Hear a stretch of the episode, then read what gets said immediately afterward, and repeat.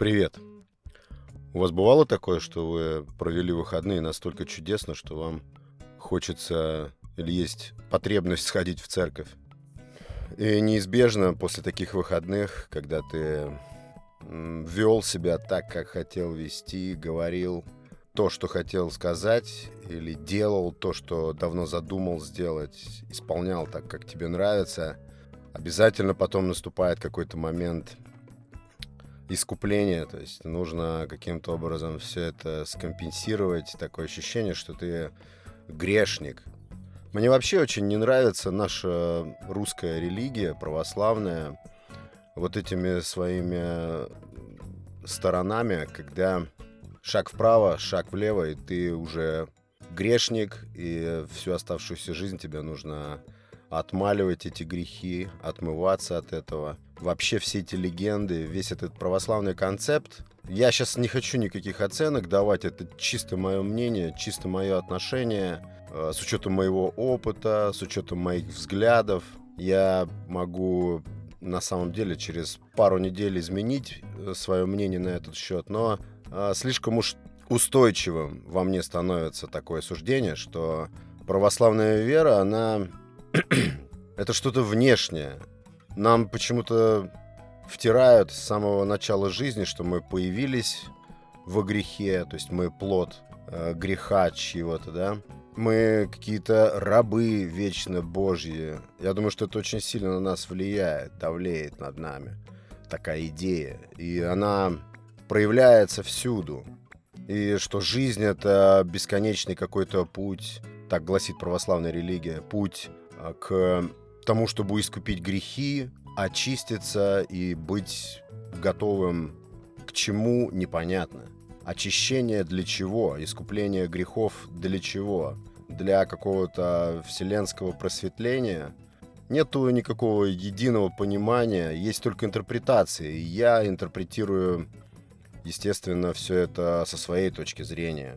Мне это не очень все нравится. Во-первых, это все слабо жизнеспособно все эти подходы и все эти православные концепты, они реально мало что объясняют. Они создают еще большее количество вопросов. Когда я стал ребенку читать Библию детскую несколько лет назад, то первый его вопрос был, а что было до? Что было до того, как Бог начал создавать землю? У меня нет ответа на этот вопрос. И сама православная идея, наверное, это тоже попытка внести какую-то ясность в человеческие жизни, создать какую-то схему, согласно которой люди могли бы жить, существовать. Я замечаю, что я потихонечку высвобождаюсь от э, давления над собой этих странных, слабо объяснимых, подчеркну, идей. И в свое время, где-то пару лет назад, может быть, чуть меньше, меня привлек буддизм. Вообще буддийская идея, буддийская традиция, буддийская философия говорят, что буддизм не является религией. И это, кстати, был первый пункт, чем меня заинтересовал этот концепт. Но и буддизм на самом деле слабо чего объясняет. Но мне нравится он тем, по крайней мере, что э, буддийская идея не делает из тебя заранее какого-то греховного монстра. От этих вещей ты свободен. Но и буддизм, как и любая другая философия или любое религиозное течение – тоже крайне противоречив. Но мне нравится буддизм тем, что он направлен, как я его понимаю, как я интерпретирую, направлен внутрь человека. Но в то же время тот же самый буддизм трактует, что тебя самого отдельного не существует. Я против этой мысли. Я абсолютно убежден, что я и э, каждый, кто слушает этот подкаст, существует. Здесь нам на помощь приходит самый, наверное, жизнеспособный на данный момент или вообще самый а, всеобъемлющий и более-менее глубоко объясняющий суть нашего бытия — это простой закон выживания, на котором все основывается. И жизнь буддиста, и православного, и мусульманина.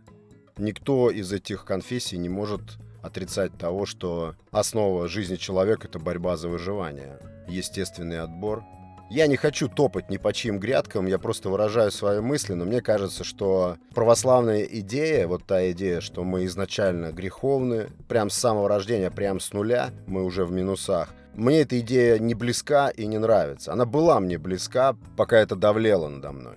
И вообще мне кажется, что в плане философии и религиозности впереди, в будущем нас ждет э, что-то типа некой комбинированной, что ли, религии, если религиям вообще в будущем э, суждено существовать. Это должна быть какая-то комбинация. Почему бы не взять полезные вещи из разных религий? Почему между религиями обязательно создавать строгие границы? Или между философиями?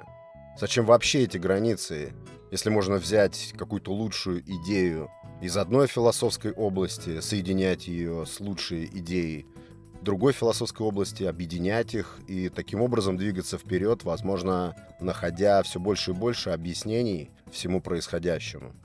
Короче, как мне кажется, именно вот эта православная составляющая внутри моего мозга заставляет определять меня проведенные так, как я хочу выходные, как какой-то грех.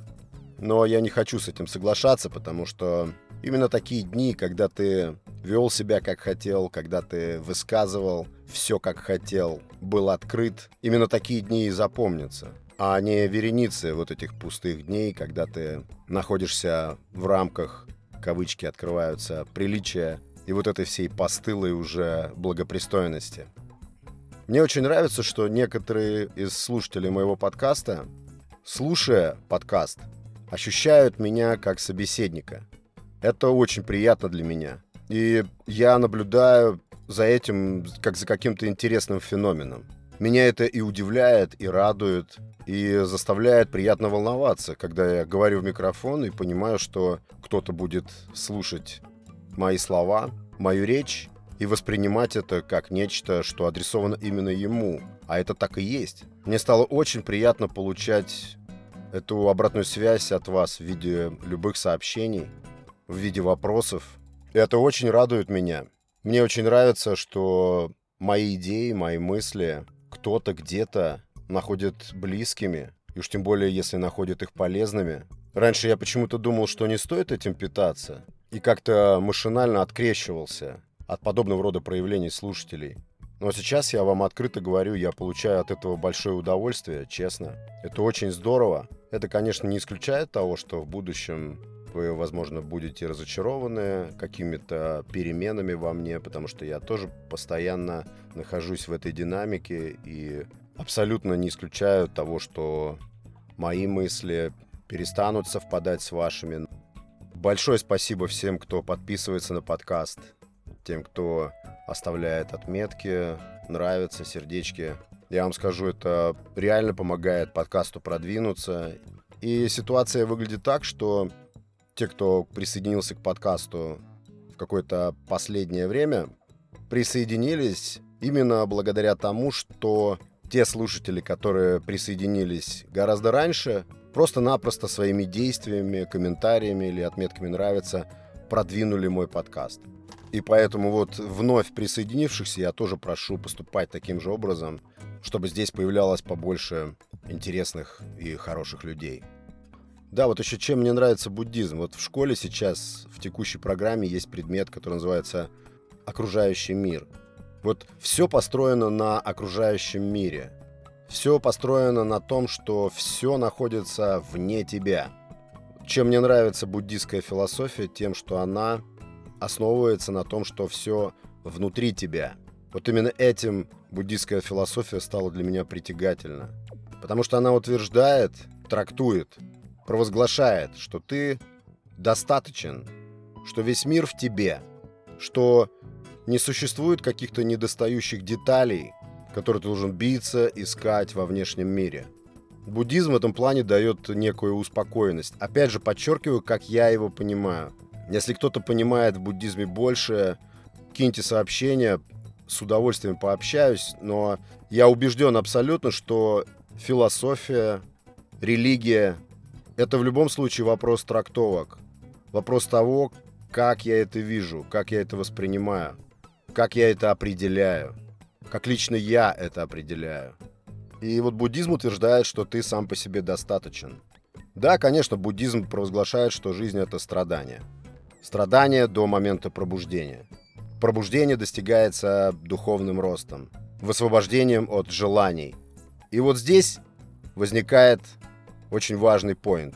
Как выглядит человек, покажите мне его, как выглядит человек, избавившийся от желаний. Не будем брать специфику желаний. Возьмем любые абсолютно желания. От наших утробных природных потребностей до желаний, которые зреют нас в результате воздействия на нас, к примеру, социума. Неважно. Вся эта палитра, вся эта гамма желаний должна быть, согласно буддийской философии, уничтожена в тебе, потому что буддизм говорит, что желания рождают страдания. Неважно, удовлетворенные желания или неудовлетворенные, в любом случае желание – это источник страданий. Так как выглядит тот человек? Покажите мне его. Я не могу увидеть, я не могу разглядеть вокруг себя ни одного человека, который не имеет желаний. Мне кажется, что человек, который не имеет желаний, уже лежит в деревянном ящике. Или еще пока не лежит. Потому что все наше существование, оно и состоит из желаний. Как выглядит метод избавления от желаний? Если даже избавиться от желаний – это само по себе желание. Но если представить себе человека, избавившегося от желаний, то у меня в голове, в моем воображении возникает отшельник или монах, который живет в лесной чаще, покинул человеческое общество, избавился от соблазнов, похоронил в себе все свои желания, но все не могут быть отшельниками – Люди строят города, населенные пункты, объединяются в какие-то группы, коллективы, команды. Все не могут быть отшельниками. И поэтому лично я не могу себе представить, каково это избавляться или избавиться от желаний. То, что желание является источником страданий, наверное, да, наверное, это факт. Здесь прямая связь. Потому что удовлетворенные желания обязательно зарождают повторное желание, и повторного его удовлетворения, а неудовлетворенные желания – это само по себе страдание. Тут я не спорю, тут все логично. Так вот, буддизм симпатичен мне тем, что он создает импульс для того, чтобы ты заглянул внутрь себя, чтобы ты рассмотрел свои собственные внутренние богатства через медитацию, через какие-то духовные практики. Но Лично на моем примере буддизм или я не могу сказать, что это буддизм в чистом виде. Я, наверное, просто слегка заразился этим. Но я стал замечать, что буддийская мысль, буддийская идея, она очень пассивна. Мне очень нравится жанр наблюдений за всем вокруг. Вот этот сбор информации, ее переработка, классификация, какие-то выводы из наблюдений. Мне очень нравится этот процесс – но буддизм это слишком о наблюдениях. Это слишком пассивно. И я заметил, как многие вещи, происходящие со мной или вокруг меня, я стал объяснять с точки зрения вот этой буддийской философии. То есть делить все происходящее на то, на что я способен повлиять и на что не могу повлиять. И тогда, если мне нужно, я влияю на то, что могу повлиять, и принимаю абсолютно без остатка то, что изменить не могу. Вот здесь и рождается пассивность. Потому что существует область наших решений, нашей воли, где мы какие-то вещи, которые мы якобы не можем изменить и принимаем, можем переместить их в разряд те, на которые мы влиять способны. Потому что часто это выбор, наш выбор. И принимаем мы эти вещи как те, которые не можем поменять, лишь потому, что нам или лень их менять, или нам страшно их поменять, или и то, и другое. Мы просто боимся совершать какие-то усилия в этом направлении. Хотя где-то глубоко внутри мы понимаем, что если над этим поработать, то это можно сдвинуть с мертвой точки, это можно поменять. И мы так делаем. Вот в моем случае буддийская идея сработала именно так. Я просто стал охотно добавлять в те вещи, которые невозможно изменить, все больше и больше новых. И, конечно же, это рождает некую успокоенность внутри, вот эту пассивность, о которой я говорю. И это не обязательно касается буддизма. Вообще, в принципе, наверное, нашему мозгу, нашему мышлению свойственно, свойственно съезжать и находить какие-то искусные оправдания тому, что, допустим, вот этот участок жизни мне изменить, ну, никак невозможно. А если изменить невозможно, то что мне нужно? Мне нужно это принять. Да, очень часто принятие утомляет. Принятие делает пассивным. Я еще раз говорю, я просто предполагаю. Это не утверждение, это рассуждение. Мне больше нравится философия смены взгляда, смены перспективы. Сейчас недавно слушал в аудиокниге, посвященной э, современному искусству. Там был такой эпизод. Сейчас я посмотрю, как этого художника зовут. Там беда с этими французскими художниками, с их именами и фамилиями. Да, был такой художник Поль Сезанн. По-моему, это позапрошлый век. Как раз когда стало появляться кино, то есть появилась камера, и он был... Сейчас объясню, к чему я это рассказываю. Про перспективу и смену воззрения. И он был ярым противником, соперником вхождения в жизнь кинематографа, камеры, потому что он был, он был гениальный художник. И вот он спорил и с аудиторией, и с новоявленными киношниками, что камера и то, что она передает, в подметке не годится работе художника. Я где-то тайно, внутренне, глубоко с этим согласен. И начинает объяснять, что если посадить на склоне 10 человек и каждому из них дать кинокамеру и попросить их снять то, что они видят, то, как он утверждает, мы получим 10 примерно одинаковых фильмов. Но если посадить на этом же самом склоне 10 человек с бумагой и красками, то мы получим 10 абсолютно разных работ. И он там объясняет, почему. Потому что каждый человек заостряет свой взгляд на чем-то своем. И то, на что не обращает внимания один человек, является какой-то ключевой деталью для другого. Может же такое быть? И вот в последнее время мне больше нравится идея, неважно к какой философии или религии это принадлежит, идея смены перспективы. То есть мне нравится пересмотреть себя. Мне нравится пересмотреть то, что меня окружает. Я отчаянный приверженец той идеи, что все перемены начинаются в голове. Вероятно, там и заканчиваются, но начинаются они точно там.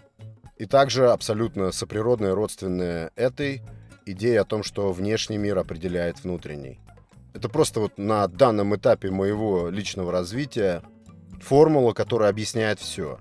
Я не представляю себе, как можно ее оспорить. Я имею в виду то, что внешний мир определяет внутренний.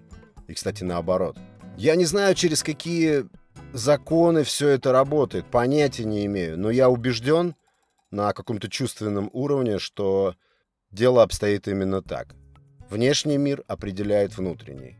И наоборот я испытываю какое-то очень странное такое, очень приятное и соблазнительное чувство, когда понимаю, что за сменой мышления, за регулировками твоего восприятия окружающего, это само окружающее начинает меняться. Вот это для меня сейчас интересно. Возможно, это какая-то очередная иллюзия. Но что тут не иллюзия? Но кто станет спорить, что можно на одну и ту же вещь или на явление какое-то, и самое главное, на человека, можно посмотреть совершенно другим образом.